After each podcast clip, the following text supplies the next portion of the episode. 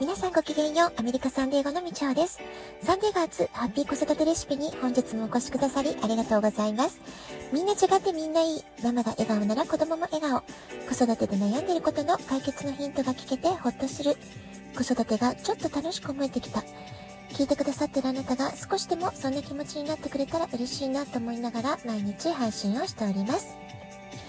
えー、今週のサンデーゴは毎日快晴の予報が続いています。えー、今日も日中の最高気温22度から23度という感じです。えー、来週はね、またもう少し気温が下がる日があったり、雨が降る日もありそうなので、え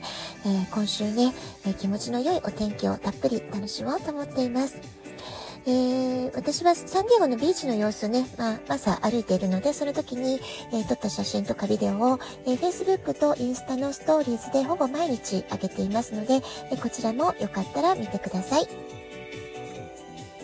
えー、今日はですね、昨日に引き続き、レジリエンスを築く10の方法ということで、後半の5つについてお話をしていこうかなと思っています。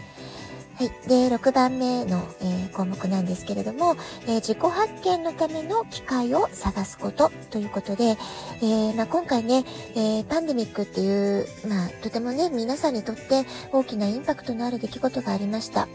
で、まあ、こういったことをきっかけに長年続けた仕事を辞めて自分の人生を見直す時間に当てたっていう方もね、まあ、結構多かったんじゃないかなと思います。あるいはサイドビジネスを立ち上げたなんて方もいらっしゃるでしょうし、えー、私の、まあ、以前のクライアントさんの中には子供たちの学校再開のめどが、えー、なかなか見えないので、えー、ずっとね、スクリーンタイムが長くなるのが嫌だなってことで、えご自分で教えるってことを決意されて、ホームスクールという形をとって子供と一緒に毎日直割りを組んで学習していく、まあ、そういうね、選択をした、えお母様もいらっしゃいました。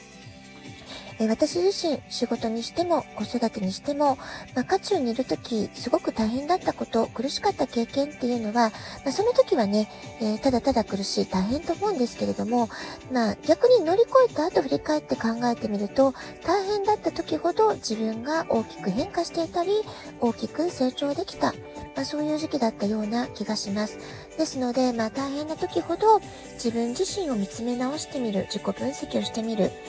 えー、これまで積み重ねてきたものを棚卸ししてみる。まあ、そういうね、自己発見のための、え、時間をとってみる。まあ、そういったことがとても有効なんじゃないかなと思います。どんな経験も無駄なことっていうのは一つもありません。それは必ずいつかあなたの宝物になる。まあ、そのことをね、忘れないでいてほしいなと思います。それから7番目の方法です。自分を認め、自信を持ちましょうということなんですね。あなたの人生の主人公はあなた自身です。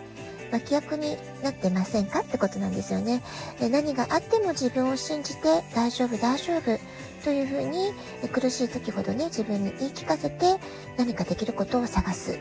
主人公としての立ち居振る舞いはどうすればいいだろう。あの、脚本家になったつもりでね、あなたが主人公の脚本を、えー、素敵にえ展開して演出して書いていけばいいんじゃないかなと思います。それから8番目の方法です。客観的なものの見方を保つ。これはね、もうあの、辛い時だけではなくて、いい時も悪い時もこの客観的な視点を保つっていうのはね、とても大切なんじゃないかなと思います。まあ、子育てにだって大切だし、仕事をする時も大切ですし、まあ、ありとあらゆるね、人間関係を考える時にも大切なことなんじゃないかなと思います。まあ、物事を俯瞰してみる習慣。まあ、これを身につけておくといいよってことですね。で、自分の感情の迷路に深く入り込んでしまうと、もうね、周りが見えなくなってしまうんですよね。かえって道に迷ってしまうということになると思います。あの、まあ、そうは言ってもね、客観的な視点を持つっていうの、え慣れるまでは少し難しく考え、感じることもあるかもしれませんけれども、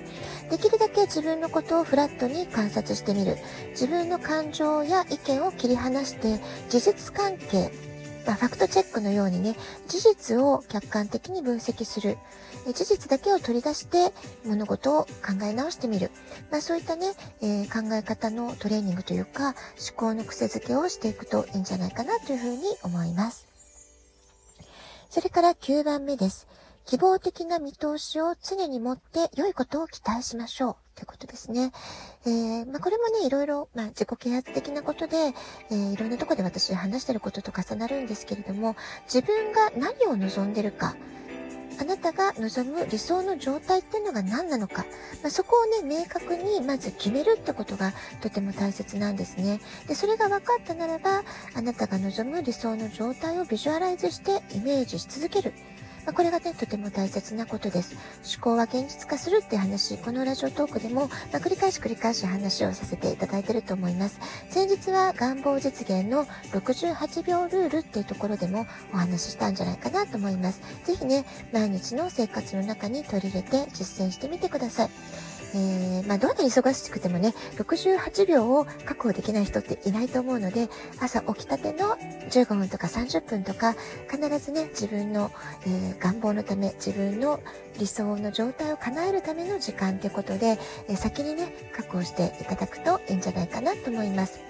ま、常に明るい希望的な理想を、えー、イメージしながら良いことをいつもいつも期待して、まあ、そういう時間の過ごし方をしていきましょう。えー、最後の10番目です。これはね、とっても言ってしまうとそんなことって思われちゃうようなルールなんですけれども、えご自分の心と体を大切にしましょうってことなんですね。えー、バランスの良い食事、運動、習慣、良い睡眠、えー、しっかりね、えー、7時間から8時間は寝るというようなこと、あるいは家族や友達との楽しい会話、たくさん笑うこと、自分が好きだな、楽しいなと思う時間を確保すること、あなたの心が喜ぶ時間を毎日きちんと作ってあげる、確保してあげる。これってね、本当にね、実は最も大切にすべきことなのかもしれません。えー、忙しいお母さんの時間だとは思いますけれども、5分でも10分でもいいので、えー、まずね、自分を喜ばせる時間、そこをね、持ててるかどうか、確保できてるかどうか、えー、自分のスケジュールをぜひ見直してみてほしいなと思います。はい、昨日、今日とですね、2日間にわたってレジリエンスを築く中の方法ということで、えー、お話をしていきました。かがだったでしょうか？どれか一つでもね、あなたがピンとくるものがあれば、まず、あの、しっくりくるものからね、やってみていただければいいと思います。で、ちょっとね、ここからは少しスピリチュアルな表現になりますけれども、人はみんな愛を学ぶために地球に生まれてきたと言われています。私はね、幼い時の息子からそのことをね、たくさん教えてもらった、えー、そう思っているんですね。私が疲れている時、よくね、彼は、マミー、笑って、笑ってっていう風によく笑いました。なんとか私をね、笑わせ終わらせようってことをしてくれました。で、まあ同時に幼い時には生まれる前の世界のこと、いろいろと不思議なお話をしてくれる子だったんですけれども、まあ彼が話す話っていうのは聞くたびにとても心が温かく幸せだなと感じる話ばかりだったんですね。で、私自身とても自己肯定感が低かったので、息子を育てるプロセスを通して逆に私が学んだことたくさんありました。自分自身を許すこと、自分自身を大切にしていいんだよってこと、まあ、そういったことをね、子育てを通して学ぶことができたなと思います。子供たちはママを選んで生まれてきます。ママを幸せにするために生まれてきます。まあ、そうしたことも後に体内記憶研究で有名な池川先生の本や映画を、えー、知ることで、えー、学んでいきました。ですから子供にとってはママが笑顔で幸せにしているかどうか、幸せそうにしているかどうかってことはとっても大事なことなんです。子供たちの最初のミッション、使命はママを幸せにするってことなので、私たち母親が、ああ、幸せだなっていうふうに感じて過ごすことができていたならば、子供たちはすごく安心するんですね。で、私たちが幸せでいればいるほど子供たちは安心して自分、今度はママのためではなくて自分のための使命を果たすすために行動を起こすことができるというふうに言われています。私たちは子供たちの幸せを願っていると思います。ですから、その子供たちが自分自身の夢や理想に向かって思い切り、えー、ね、迷いなく進んでいけるためにも、私たち母親自身がまず幸せになっていくこと、これはね、とても大切なことなので、ぜひ心に留めておいてほしいなと思います。